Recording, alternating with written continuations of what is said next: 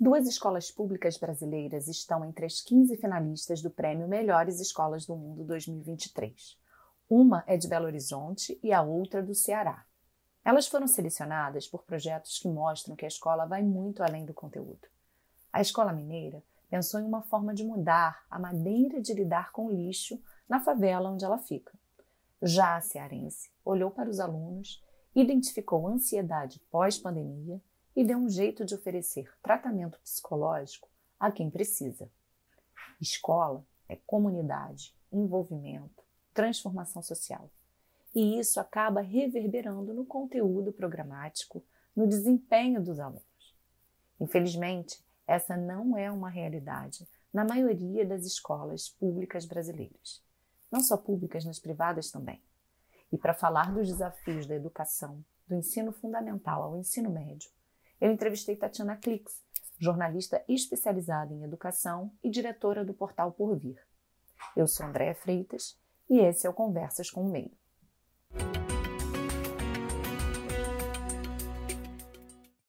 Tatiana, vou começar o nosso papo hoje falando de uma notícia bem interessante.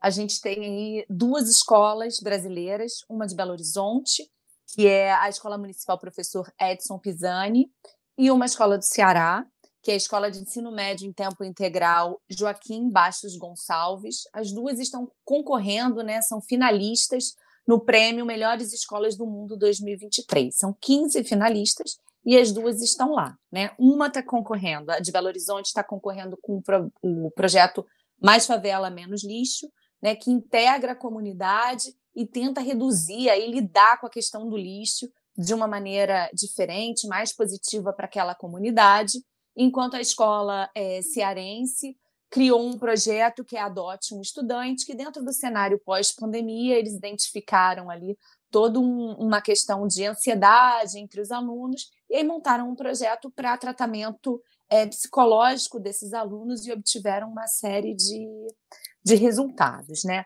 São duas iniciativas que mostram muito é, essa integração. Né? São exemplos de projetos, de ações bem-sucedidas que mostram que a escola não é só a disciplina, o conteúdo, o português, a matemática. A escola extrapola tudo isso, né? É comunidade, é envolvimento, é transformação social.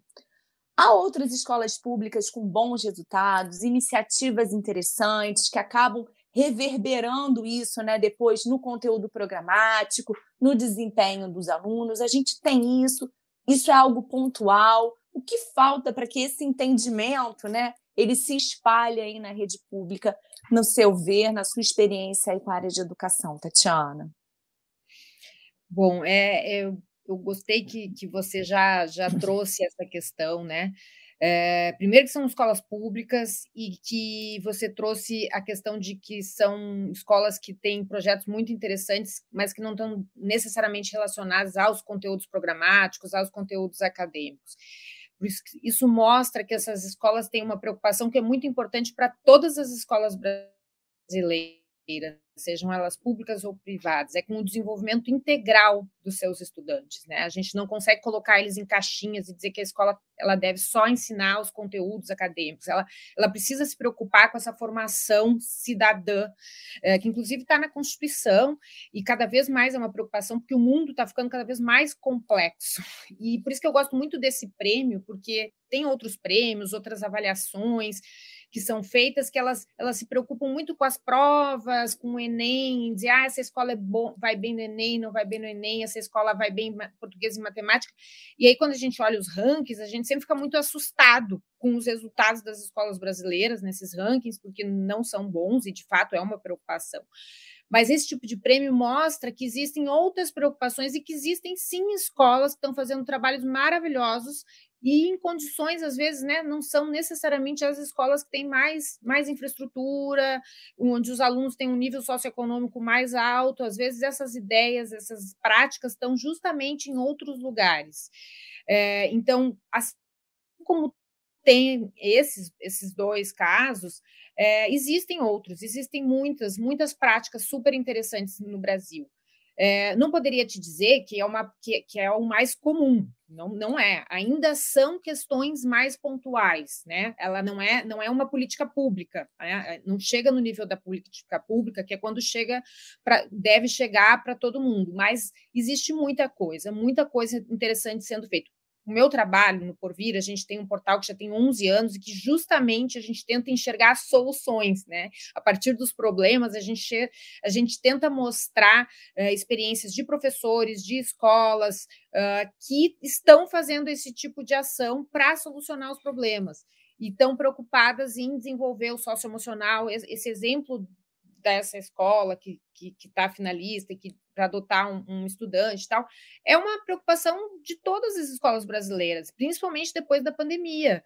Né? Ah, os alunos estão ansiosos, tem muitos casos de automutilação, de, de suicídio. Esse ano a gente viu, né, teve, dois, teve vários ataques a escolas, que também é uma questão que envolve o socioemocional, uhum. né, que, que, muitas vezes são feitos até por próprios estudantes que, que têm questões emocionais. Então, é uma preocupação enorme no Brasil e no mundo, né, com as juventudes, com a adolescência. E essa escola achou um caminho super legal. Tem vários outros exemplos que a gente, inclusive, tem vários desses exemplos contados no porvir, mas ainda falta uh, uma política mais focada em orientar os professores, as escolas, em criar materiais, em criar é, projetos que possam fazer com que isso de fato chegue a todas as escolas e que eles.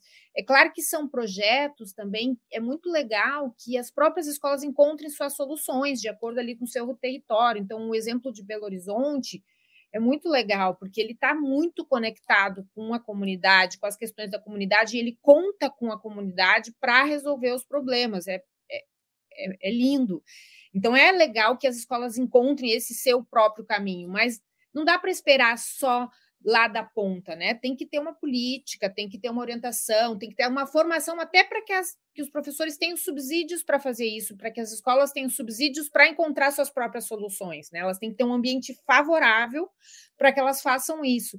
Senão a gente fica dependendo de um gestor que é super motivado e que, que vai atrás, ou de, de um professor também que, que tem um interesse num assunto e quer desenvolver um projeto, e às vezes não consegue é, fazer com que todos os alunos tenham acesso a esses direitos, que também são direitos deles se desenvolverem dessa forma.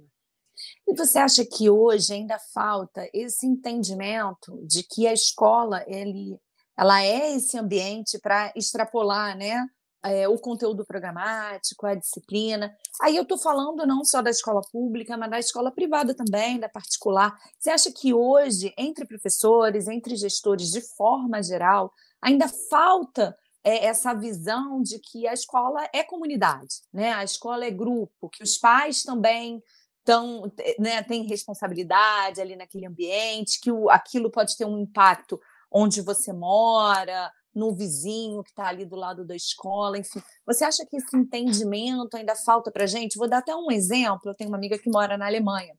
Lá, eh, na escola onde os filhos dela estudam, acho que uma vez por mês, enfim, os pais vão para a escola, um limpa banheiro, o outro tem uma atividade, enfim, todos têm ali um compromisso né, com o cuidado, com o tratamento daquela escola, eles estão envolvidos naquele ambiente. Você acha que hoje ainda falta isso, e por isso que eu até falei da questão é, não só da pública, né? Porque aí você tem comunidade, você tem uma série de ambientes em que a educação de fato ainda falta para todos, né? Mas nas privadas, que às vezes você tem um nível social mais, mais elevado, você acha que esse entendimento ainda falta e isso pode ser uma, uma mola transformadora? Acho que falta, com certeza falta. Acho que é, até assim instintivamente, uh, as pessoas têm iniciativas e elas, os professores, pelo menos quem está dentro da escola, sabe que, não, que o aluno dele está ali, se ele está distraído, se ele está desmotivado, se ele está uh, fazendo bagunça, se ele está sendo violento, ele sabe que, que não é só ele que vai conseguir resolver aquele problema, e ele sabe que não é só com a sua aula de matemática, focando só nos exercícios de matemática, que ele vai conseguir atrair atenção e entender esse estudante de uma maneira mais ampla.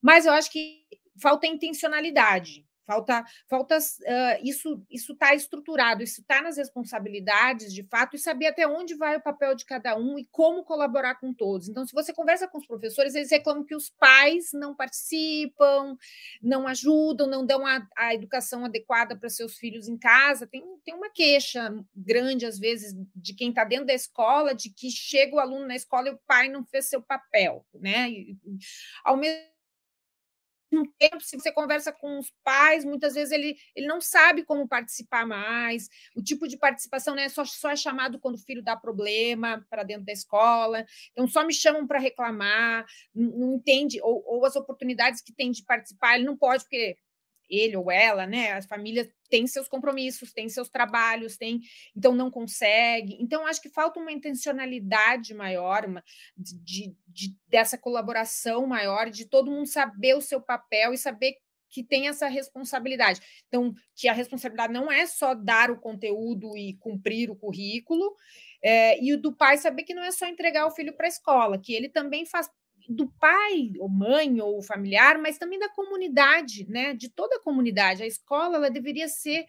É, ela é um aparelho ali que todo mundo é responsável por aquilo, né? Muitas vezes a gente vê escolas fechadas aqui no meu bairro, por exemplo, tem uma escola bem perto de onde eu moro e é uma escola pública. Eu moro num bairro de de, de, uh, de socioeconômico mais alto. Então, as pessoas do bairro, em geral, não estudam, né? Os alunos não estudam nessa escola, eles, eles estudam em escolas privadas. E aí é, um, é uma escola frequentada por alunos de, de, de, periferia, né? De outros bairros que vêm até ela, ou porque seus pais trabalham por aqui, ou porque na periferia não tem uma escola tão boa, eles preferem vir nessa tão boa assim ainda, né? Não que essa seja uma escola excelente. É, e aí o que acontece é uma escola que é, os alunos chegam na escola e vão embora, não interagem com o bairro, porque eles não se sentem bem, esse bairro não é para eles, né? Não, não, não tem essa interação, então eles chegam, batem em volta e, a, e, os moradores aqui não participam da escola, não vão na festa junina, a gente não sabe o que está acontecendo, uma escola fechada. Então, falta esse entendimento de que, que a escola deveria ser aberta para a comunidade, que a comunidade tem uma responsabilidade também com essa escola, né? Tem uma responsabilidade com os jovens, com os estudantes que ela também pode ajudar nesse processo de aprendizagem, para não ficar o professor dizendo que ele está lá sozinho, tentando resolver todos os problemas, né, todas as questões desses meninos e meninas que estão dentro das escolas. No último dia 12, a OCDE divulgou né, o seu relatório Education at a Glance 2023, com 49 países, e o Brasil aparece como o terceiro pior aí em investimento por estudante. Né? O que a gente precisa fazer para mudar esse cenário? Só o dinheiro basta? É gestão, é remuneração, capacitação do professor, carga horária, grade curricular. É só uma questão de dinheiro ou o dinheiro é o, o inicial ali para que todo o resto venha também, Tatiana? A gente precisa fazer tudo.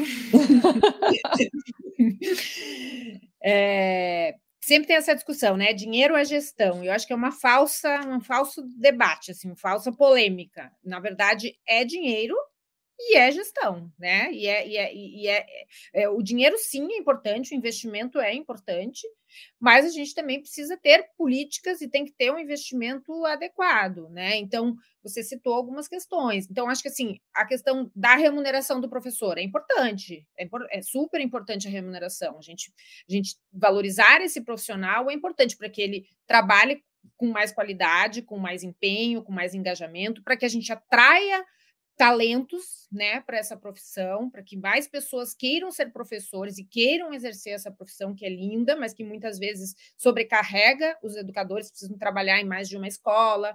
Então, uma questão que faz muita diferença é a educação de tempo integral. Isso custa dinheiro né? Educação de tempo integral, que não é só o tempo integral, né? Essa educação integral, mas é o aluno passar mais tempo dentro da escola e ter acesso a mais oportunidades de aprendizagem, que não é só mais aulas, mas é como é que ele tem mais tempo de convivência, mais tempo para aprender questões culturais, para se envolver em projetos culturais, em projetos é, sociais, em, em, em ter, ter algum tipo de apoio para o seu desenvolvimento socioemocional, para pensar o seu projeto de vida, enfim, uma série de questões, esportes, que ele pode ter mais acesso dentro da escola. Isso precisa de mais investimento.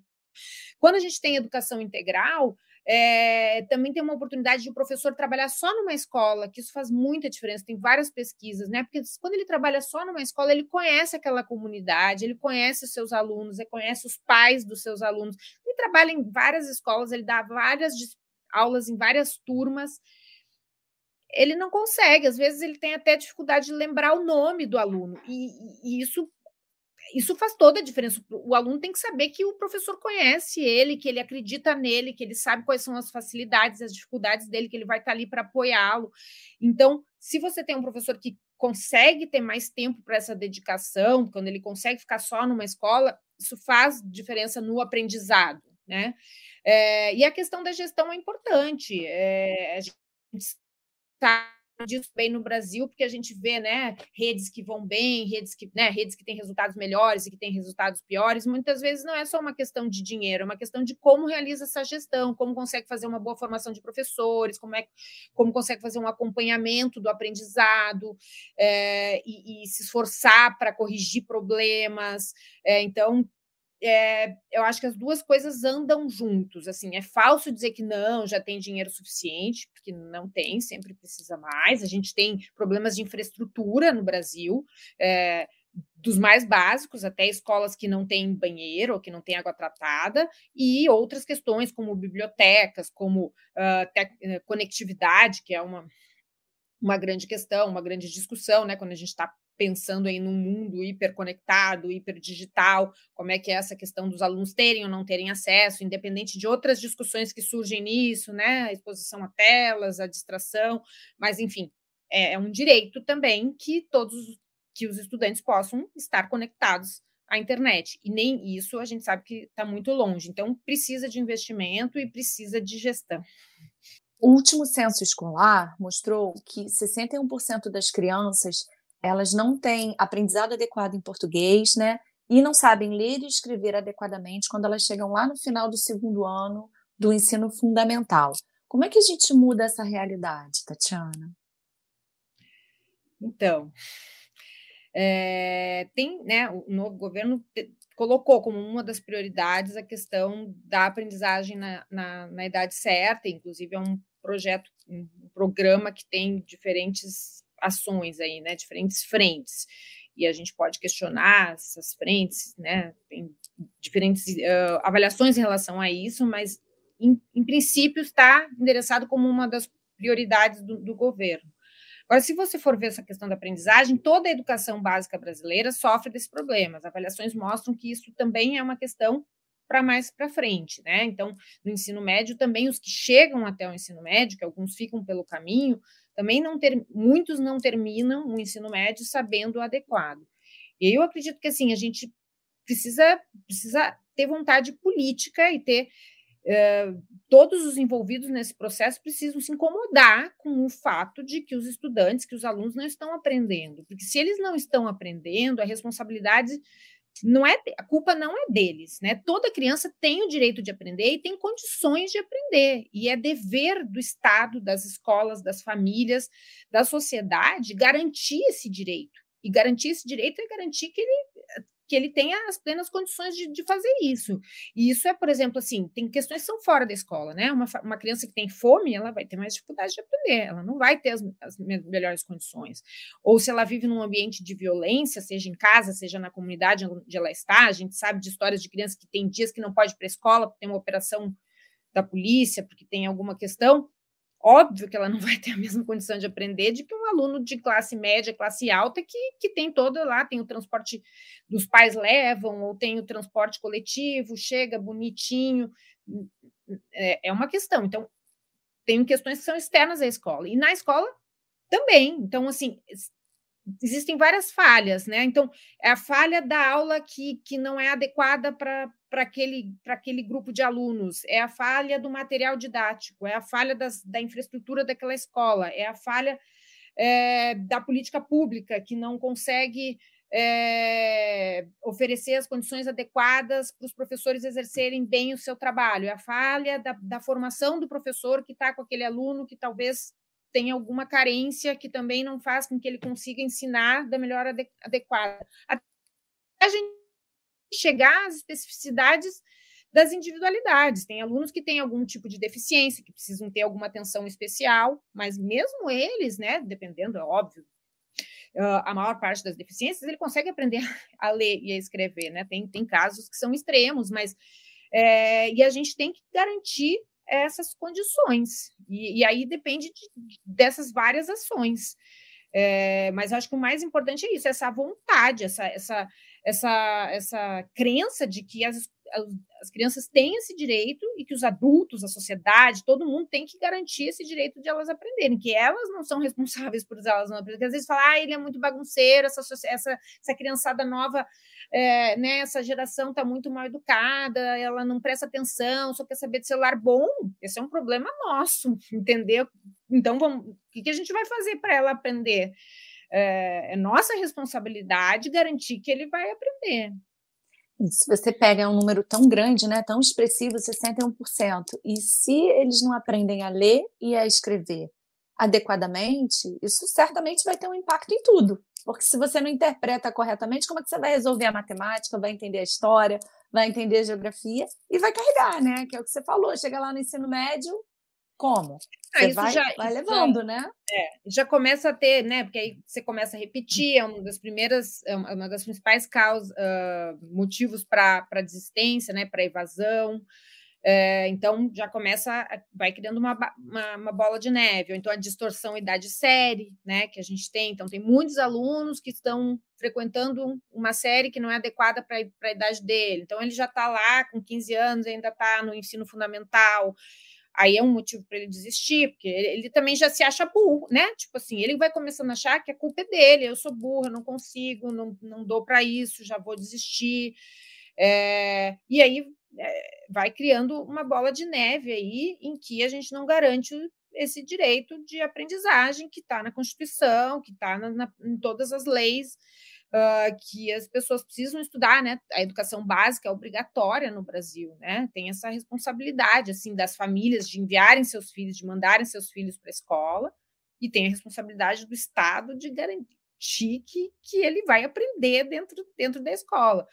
Então, cria uma série de, de, desigualdades. Então, tem uma questão que é importante a gente pensar também, né? Porque a educação deveria ser um motor de, de combate às desigualdades, que é um grande problema da sociedade brasileira. Mas muitas vezes ela, ela acaba aumentando, ela acaba sendo o motor de, de aumentar, de aumento dessa desigualdade. Porque quem está, quem, quem, quem está na escola que é, que tem a menor infraestrutura, que os professores estão mais desmotivados, que ele tem menos materiais e recursos didáticos, é o, o aluno que já também não tem essa de nível socioeconômico mais baixo. Então ele já não tem em casa, ele vai para a escola, ele recebe um, um, um, uma, uma oportunidade de aprender ali que é pior, que é a quem, e aí isso já vai também aumentando as desigualdades uh, da população brasileira. Nesse cenário aí que você está traçando, você acha que a gente está pronto, por exemplo, para é, oferecer a esse aluno um material digital, como foi cogitado aí no estado de São Paulo, ou isso está bem longe também da nossa realidade, no sentido de qualidade desse material, de acesso mesmo, de saber lidar com isso? Fora todas as questões polêmicas dessa decisão, eu digo em termos de, de avaliação mesmo, de como utilizar esse conteúdo dentro desse cenário tão, tão cheio de desigualdades. Então, acho que, que a, a a polêmica que aconteceu aqui, ela deixou de lado algumas discussões importantes, porque, enfim, foi, foi feito de uma maneira muito ruim, né? E, e equivocada, é, essa transposição de uma coisa para outra, obrigatoriamente, de uma hora para outra, numa rede enorme, como é a rede de São Paulo, com condições desiguais, com problemas de conectividade, enfim. É, mas acho que essa discussão não foi feita. O material digital é importante, e, e, a gente deve investir em material digital, acho que essa é uma discussão que a gente acabou fazendo pouco, porque era tudo tão, tão equivocado que a gente não, não, não discutiu tanto a questão de se os recursos digitais são interessantes para promover a aprendizagem. E eu entendo que sim. É, entendo que existem momentos em que o livro didático é, é relevante, é importante, é mais importante. Entendo que existem momentos em que o olho no olho, a interação, o lúdico com, com materiais, né? Que você trabalhar com as mãos mesmo, aprendizagem que passa pelas mãos, que passa pelo social, é extremamente importante, mas acho que numa sociedade tão digitalizada, que vai exigir para o mercado de trabalho competências digitais, que vai exigir você saber. Uh, usar essas ferramentas, criticar essas ferramentas e criar ferramentas para navegar nessa sociedade. Então, hoje a gente tem um problema aí de desinformação, as pessoas não sabem ler mais o que, é verdade, o que, é mentira. É, a gente tem consequências gravíssimas para a nossa democracia e, enfim, para todos os âmbitos das sociedades em função disso. Se você não ensinar as crianças e os adolescentes os jovens a lidar com essas ferramentas e a lidar com a leitura crítica dessas ferramentas, da mídia, e até criar, né? Tem, tem pessoas que dizem, bom, quem, quem vai, quem trabalhar com tecnologia, quem programar, vai vai ser a nova alfabetização, vai, vai é uma oportunidade também de, de, de crescer na carreira, de, de, de, atuar de uma maneira uh, mais interessante no mundo. Então, acho que os materiais digitais são ferramentas que devem ser usadas. E acho que é muito importante que devem não ser só usadas, ah, porque é um joguinho que é legal, vamos, vamos usar um jogo aqui, vamos, mas com esse olhar crítico de você ensinar a, a, usar e a criticar todo esse mundo. Então, agora a gente está com o chat GPT, com a, com a inteligência uh, artificial generativa batendo a porta. É, você não pode deixar que só as escolas privadas de elite preparem seus alunos para esse mundo. Todos os alunos têm direito a aprender. De novo, falando do, dos direitos, né? Então, aqueles alunos que, que, que são, de novo, de, de, de, que não tem, nos lugares onde não tem conectividade, eles vão ficando para trás também, porque os outros têm conectividade, os outros têm celular, os outros têm computador, seja em casa, seja na escola. E aí, os alunos de bairros onde a conectividade não chega, ou de áreas rurais, de áreas distantes, vão ficando cada vez mais distantes é, dessa realidade. Então, eu acho importante que, de alguma forma, isso chegue com moderação, pensando nessas questões todas de distração, de potencial de distração, que a gente também está discutindo, mas é importante que eles aprendam a usar e a navegar nesse mundo digital. A pandemia deixou as crianças em casa da noite para o dia, literalmente, né? E as escolas públicas levaram ainda mais tempo para se adaptar, para tentar se adequar. Algumas não se adequaram de forma é, né, a contento, de uma forma bacana, enfim, que resolvesse a situação. E isso tudo aconteceu também durante um período que a gente teve aí, não sei quantos ministros da educação, um momento em que o MEC também estava bem, vamos dizer assim, abandonado, enfim, bem perdido, no mínimo, né? Uhum. É, qual o impacto que a gente ainda está sentindo em relação a esse momento? Seja de um MEC bem é, desgovernado de alguma maneira, e da questão da pandemia, que deixou esses alunos aí por quase dois anos né, sem aulas de fato? Acho que são, de novo, são vários. O impacto da pandemia, a gente ainda está entendendo eles, né? Não só na educação, mas, enfim, na nossa vida como um todo. Mas se eu tivesse que dizer um principal, assim, é impacto na aprendizagem, né? Dois anos na vida de crianças, de adolescentes é muita coisa, né? É um momento de aprendizagem e houve uma interrupção, de alguma maneira hoje houve uma interrupção. Uh, houve um esforço muito grande das escolas, dos professores, em tentar lidar com aquele momento e fazer o que era possível fazer para que as, que as crianças não ficassem completamente desconectadas da escola, mas mesmo nas escolas privadas, mesmo nas escolas públicas que tiveram mais, melhores condições de chegar nesses estudantes, se conectar com eles, de fornecer aulas online, foi uma experiência precária, né? Foi uma experiência complicada. Alguns estudantes têm estudos que mostram que alguns estudantes se adequam a aulas online, conseguem acompanhar, e outros não, independente até de nível socioeconômico, né? Uhum. São características, inclusive, é, psíquicas, enfim, de aprendizagem, de maneira como, né? As pessoas aprendem de maneiras diferentes, e algumas aprendem, algumas se adequam a aprender online, outras não.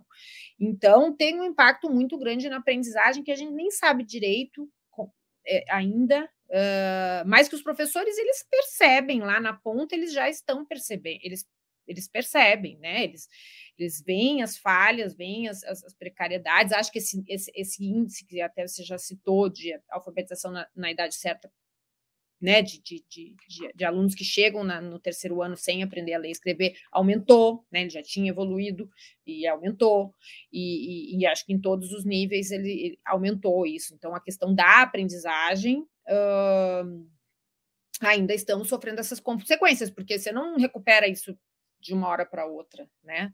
Isso é um processo. É, acho que assim o que, que, também é interessante a gente pontuar, porque né, as famílias sempre ficam muito preocupadas, ai, meu filho não aprendeu, vamos dar aula de reforço, vamos não sei o quê. Também, assim, cada um aprende no seu ritmo, também existe um tempo, claro que não tem que abandonar, que tem que se preocupar, que tem que né, levar a sério essa, essa, essa aprendizagem agora, mas assim, a gente passou por uma situação extrema e a gente vai ter que se, se readequar aqui nas expectativas, vai levar um tempo para essa recuperação, né? Então aí tem vários vários termos aí, recomposição de aprendizagem, um termo que se usa, né? Uh, então, essa recomposição também não vai ser de um dia para noite, vai ter que ter a gente ter uma expectativa de que isso aconteça de uma outra forma, porque teve uma interrupção. Acho que esse seria o, o principal, assim. É, a questão socioemocional é outra, né? Que acho que até a gente já falou um pouquinho. Então, aquele projeto da escola lá de do Ceará, né, que está finalista, é, ataca essa, essa questão. Assim, os alunos voltaram sem saber conviver, porque eles passaram dois anos dentro de casa, sem conviver com os amigos, com os professores, com os vizinhos, com, com ninguém. E isso tem questões emocionais aí, tem questões de, de, de aprender a se relacionar. Então, o bullying, a violência, a insegurança, a ansiedade, a depressão, isso aumentou muito entre crianças e jovens. E a gente pode dizer, é, Tatiana, que aqui a gente trata a educação como uma política de Estado, ou isso é uma questão de governo, de partido? É, qual é a sua avaliação em relação a isso? Porque, é, assim, falta colaboração entre Estado e município, falta esse, essa visão de longo prazo, e aí a ideia de uma política de Estado, né? Que ela vá seguindo independentemente do governo, do partido que está no poder. Como você avalia isso? Ah, no Brasil é difícil, né? A gente, você mesmo citou agora os ministros que trocaram nos últimos anos. A gente teve quatro anos muito difíceis. Não que antes a gente já não tivesse questões relacionadas a essa essas mudanças de governos. Então, um governo vem, ah, vamos fazer assim, daí vem outro governo, não, agora nós vamos fazer assim e tal. Mas os últimos quatro anos foram, foram, foram bem difíceis nesse sentido, né? Então, várias políticas foram descontinuadas e outras foram começadas. É, e para quem está na ponta, isso é bem complexo. Então, acho que o próprio novo ensino médio né, é, é, é um, é um é uma política que, que, é uma pauta do momento, assim, é uma política que sofreu muito com isso, né? Primeiro que ela foi, ela surgiu de uma maneira, né, num governo ali questionado, né, no governo Temer, que, que já é, veio depois de uma ruptura institucional, é, aí foi feito de uma maneira pouco dialogada, né, com uma medida provisória, então teve muita gente na época que já ficou, né, muitos professores e tal, que já não eram favoráveis, que já não se sentiram contemplados. Aí a gente passou quatro anos sem olhar para essa política, né? Os estados, é preciso dizer que os governadores tentaram, porque eles sabiam que eles precisariam uh, implementar este ano, e as escolas privadas sabiam que existia essa, essa lei precisaria ser implementada. É, mas agora chegou um novo governo e, e, e não existia um acordo de colaboração entre todos para implementar essa política. Existia um esforço dos estados para fazer isso, que não o MEC não ajudou, que deveria ter feito o papel de coordenar, de orientar, de facilitar esse processo. O MEC não fez isso, abriu mão de fazer isso. Os estados, cada um foi indo, né? Até o CONSED, que é o Conselho dos Secretários de Educação, fez um, um esforço ali de de, de, de conversas sobre isso, mas, claro, cada estado seguiu um caminho, e aí, em cada lugar, alguns estados estavam mais preparados, outros menos, mas cada lugar estava indo de um jeito, e a sociedade não estava pactuada, as pessoas não, não existia um pacto para esse novo ensino médio. E aí tem, tem agora todo um movimento de, de repensar o ensino médio. E aí o que, que acontece? O estudante que está na escola neste momento, ele só faz o ensino médio uma vez na vida, ele passa três anos no ensino médio, ele está no meio de. Ele, assim, ele não. Ninguém sabe o que fazer com ele, porque vai uma lei para cá, uma lei para cá, revoga e tal, e ele lá. E, e, assim, esse período da vida dele, que é super importante, que é ali a adolescência, juventude, que é onde ele escolhe se ele vai querer continuar trabalhando, se ele vai tentar fazer um curso superior, tá assim, ninguém sabe fazer, ninguém sabe exatamente o, ninguém entende o que que, que, que ele né, é ensino médio, não é ensino médio, é, é itinerário, uhum. não é, tá, ninguém sabe direito o que fazer com ele. Então, a gente tem um problema muito sério em relação a essa questão da política de Estado, de a gente ter diretrizes claras, enfim. É, tem algumas, ah, é preciso dizer também que tem algumas leis, algumas políticas que foram implementadas nos últimos anos que ficaram, né? Então, o Enem, é, um, é uma, uma, política que foi criada no governo uh, Fernando Henrique Cardoso e que depois foi modificada, mas assim aprimorada ao longo dos anos, né, do governo Lula, do governo Dilma, e ele ficou sofreu também nos últimos quatro anos, reduziu as inscrições e tal, e, e perseguição em relação às perguntas lá e tal, mas assim resistiu.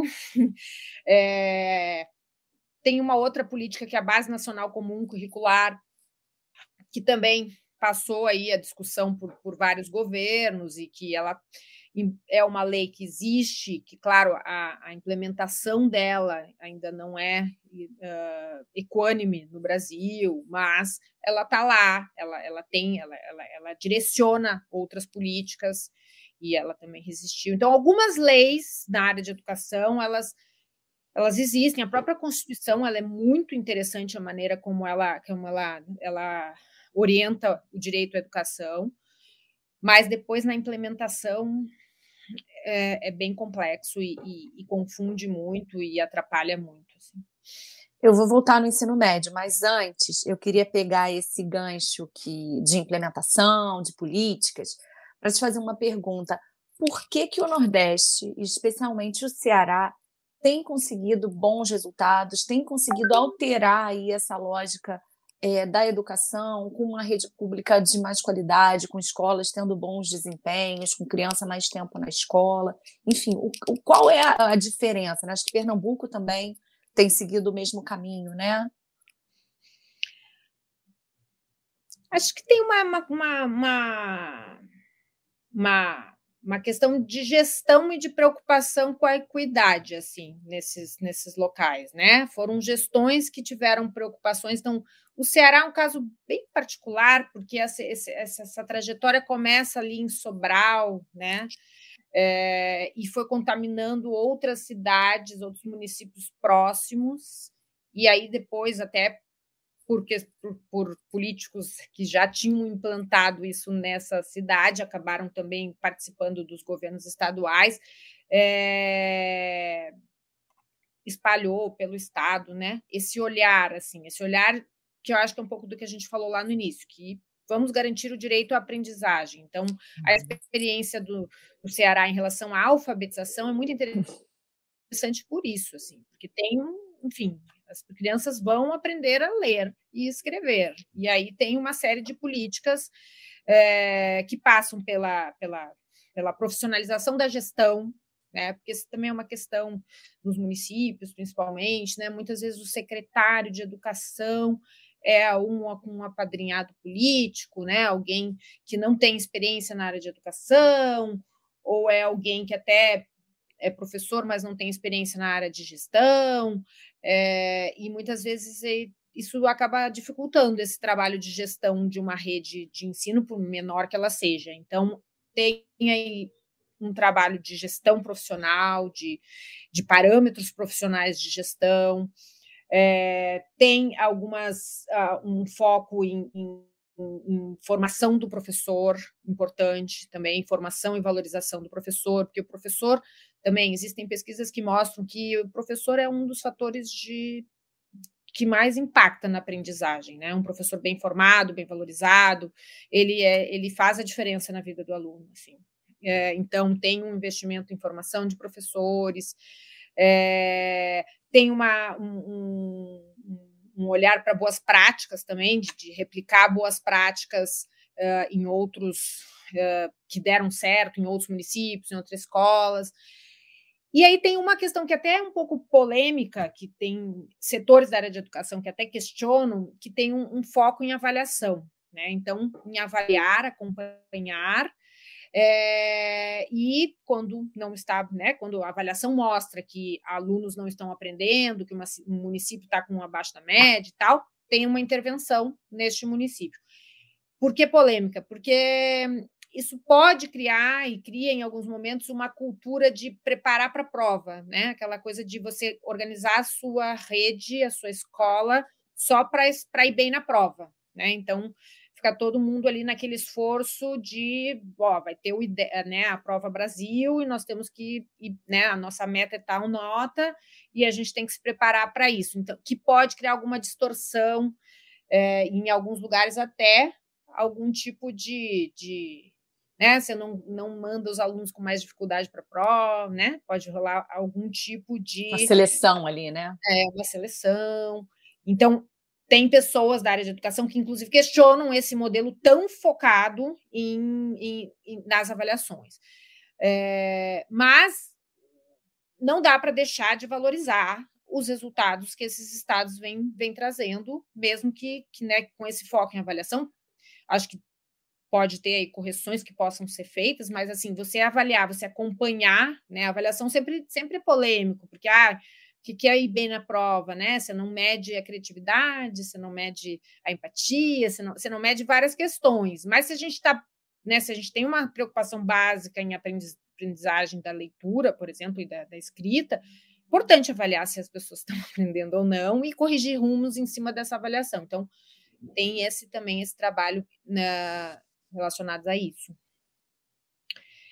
E aí, acho que também, quando você fala Nordeste, não, acho que não seria o caso do Ceará, assim, mas uh, também tem uma coisa assim que o, Ceará, que o Nordeste teve, tinha resultados, costuma ter, costumava ter resultados inferiores. Então, às vezes, é mais fácil crescer até um patamar, né? Daí, quando chega num patamar para cima, fica mais difícil de crescer. Uhum. Então, às vezes, isso também uh, influencia quando você olha os números, nossa, mas aqui cresceu tanto, mas também antes era pior, né? Então também tem, tem, tem esse olhar que você tem que olhar quando você olha os, os, os resultados. No Congresso de Jornalismo de Educação que aconteceu nesta semana em São Paulo, você estava lá, né, Tatiana? Uhum. Uma aluna falou que o ensino, novo ensino médio no papel é sensacional, mas que na prática, enfim, é, ninguém sabe, está todo mundo muito confuso. Você já citou isso, né? E aí o governo abriu essa consulta pública para tentar melhorar, enfim, para ouvir a sociedade e tentar resolver essa situação. É, o que está faltando? O que, que precisa? Qual é o modelo aí de ensino médio que você, com a sua, é, enfim, a su, o seu conhecimento nessa área de educação, acredita que é o mais adequado. Né? Eu, eu sou mãe de aluna de ensino médio e de aluno de ensino médio, confesso que também estou bem confusa ainda com qual é o caminho, o que, que não é, os professores, o que falam dentro de sala, o próprio aluno. Realmente é um cenário bem difícil da gente entender qual é a proposta, né? É, o que, que deveria ser, né? O que, que pode ser para que melhore esse ensino médio, Tatiana? É, não. Se, se alguém não tiver confuso com o ensino médio, tá mentindo, né? Ou, ou não está entendendo. É, acho que assim, a primeira coisa que, que é, que é importante quando a gente faz a reflexão do ensino médio é a gente admitir que a gente tem uma, tem uma questão, né? Tem um problema no ensino médio. Então, é, o ensino médio no Brasil é, ele tem essas questões, assim, as pessoas têm uma evasão altíssima e tem um nível de aprendizagem baixo, né?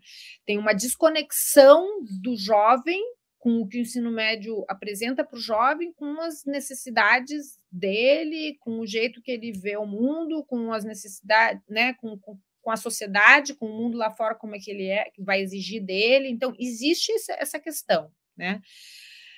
E aí existem visões diferentes de como resolver isso, né? É, a proposta que, que, que reforma, né, que até então que está em vigor ainda, porque agora vai precisar de uma nova lei, né? Que até o ministro falou no Congresso que a lei, o projeto de lei já está pronto para ser encaminhado para o Congresso. É, ele propõe uma série de mudanças, e, e acho que a, a jovem falou lá no, no Congresso muito bem, assim, é, que algumas mudanças até podem ser, parece, né? Podem, no papel, podem parecer é, interessantes, então, a primeira dela é a questão da escolha, né? Então, ela né, tem, tem uma questão de que o, o jovem não, não pode escolher caminhos diferentes, itinerários, né, de, caminhos diferentes. Isso é uma demanda do jovem, né? Que ele não tem um, um, ensino médio todo quadradinho. Então, todo mundo reclama aquele monte de disciplina, né? O ensino médio anterior ele tinha 500 mil disciplinas e, e, e pesado, assim, né? Muitas disciplinas e muitas vezes não conversando com os interesses do jovem, com o que ele mais gosta, com o que ele mais se identifica, com o que ele depois vai querer se aprofundar. Então, assim, a demanda por escolher, por dar, a gente diz que a escola ela, ela dá pouco espaço para o aluno uh, para o aluno escolher, para o aluno dizer ser do jeito dele, né, para ele se desenvolver a partir das suas individualidades, dos seus suas paixões, dos seus interesses. E aí, quando você dá uma oportunidade de escolher, é interessante. Mas, assim, a maneira como foi apresentado, como foi feito, esse início de implementação mostrou que, que, que foi equivocado, né? Porque, de novo, causou muita desigualdade, porque uh, tinha lá a opção de vários itinerários, e em, em municípios onde tem uma escola, obviamente que, que essa escola não ia conseguir é, oferecer todos esses itinerários. Então, criou uma falsa escolha, né? criou uma, uma oportunidade para os estudantes escolher, mas que eles, de fato, não estavam podendo escolher. Eles estavam sendo obrigados a seguir um, seguir um itinerário e estavam perdendo de aprender coisas que, eventualmente, eles gostariam de aprender, porque não estava nesse itinerário que estava sendo oferecido para eles. Então, esse é o primeiro problema. Né? Aí a questão é, do trabalho de projeto de vida, que eu acho que é muito legal, e lá no Congresso também a, a, as meninas falaram que, que, que elas que, que é importante para elas, né? Esse apoio para você pensar na sua vida, nas suas escolhas profissionais, nas suas escolhas, se você vai estudar, se você vai trabalhar, se, e, e nas, nas escolhas que, que vão, vão te ajudar a construir aí seu projeto de vida. É, mas os professores não se sentem preparados para fazer esse trabalho, é, não, não, foram, né, de uma hora para outra eles têm que fazer esse trabalho e eles não foram preparados. É, essa escolha também é feita lá na metade do ensino médio, e, e, assim, sem nenhum preparo do estudante antes, então ele tem que escolher se ele quer o itinerário tal, sem nunca alguém ter conversado com ele sobre como escolher isso. É, então a implementação foi muito complexa, muito complexa. É, a questão do, de diminuir a carga horária obrigatória e depois criar deficiências para o Enem, né, de você não ter o conteúdo básico que você precisa aprender para poder se preparar para entrar na universidade. Pra... Então, foram muitas falhas aí de, de, de implementação e da maneira como foi pensado esse ensino médio. Agora, eu acho que o que é importante no, né, nas, nas discussões é a gente, primeiro, partir desse pressuposto de que o que existe já era questionado, já não tinha, já não, não garantiu direito, os direitos dos jovens. E construir um modelo em que a escola possa, de fato, ouvir mais o seu estudante, envolvê-lo mais nas decisões, dar opções de escolha, sem deixar que ele também, uh, ao escolher ou ao ter poucas opções de escolha, não, não tenha o direito garantido de aprender o que é necessário para ele ter uma vida plena posteriormente. Então, acho que é uma equação que é complexa, de fato, e, e, e, ao, e ao mesmo tempo, acho que o que é mais complexo é, nesse momento, se criou, né, como tudo na nossa sociedade, algumas, algumas uma tensão entre quem é contra, quem é a favor, quem quer revogar, quem não quer, que vai ser muito difícil, né? E que eu acho que é um trabalho uh, bem complexo que o ministro da Educação tem pela frente, é que de fato com, achar um modelo em que todas as partes vão contribuir para que esse modelo seja implementado uh, adequadamente. Então, porque se tiver boicote, ah, os professores não gostam, não, não vai. Daí, uhum. né? é para a questão da política de Estado, assim, todo mundo tem que se envolver com essa preocupação de, de, de, oferecer ao jovem um bom ensino médio e chegar num modelo em que todo mundo vai se esforçar, porque não é simples, né? Fazer uma mudança dessas não é, não é algo simples. E se, se não houver esse pacto com quem tiver envolvido, eu dificilmente acho que vai, vai dar certo, assim, né? Vai, vai, a gente vai ter de novo uma lei que é, no papel é uma, a implementação é péssima. É, eu espero que esse novo, nessa né, nova proposta venha um pouco mais uh, com essa preocupação, pelo que o governo já anunciou, enfim, é, algumas das principais críticas já saíram, mas que ela também não, não perca é, algumas coisas interessantes, né? Como, como esse trabalho, essa, essa questão de dar, uma, dar, uma, dar mais escolhas para os estudantes, de fazer um trabalho mais multidisciplinar, que também foi uma tentativa que esse novo ensino médio fez, que eu acredito muito nisso, né? Que, que a gente não tem que separar em caixinhas, tantas caixinhas que nem é. Então, tem aula de português, quando a gente vai resolver um problema, a gente usa conhecimentos de vários de tudo, né? A gente, nosso trabalho aqui, a gente diz, ah, eu sou de humana, não sei matemática, precisa saber fazer tabela, precisa. Mentira, gente. Mesmo eu sou de humanas, preciso e tal, e a gente precisa acionar todos esses conhecimentos.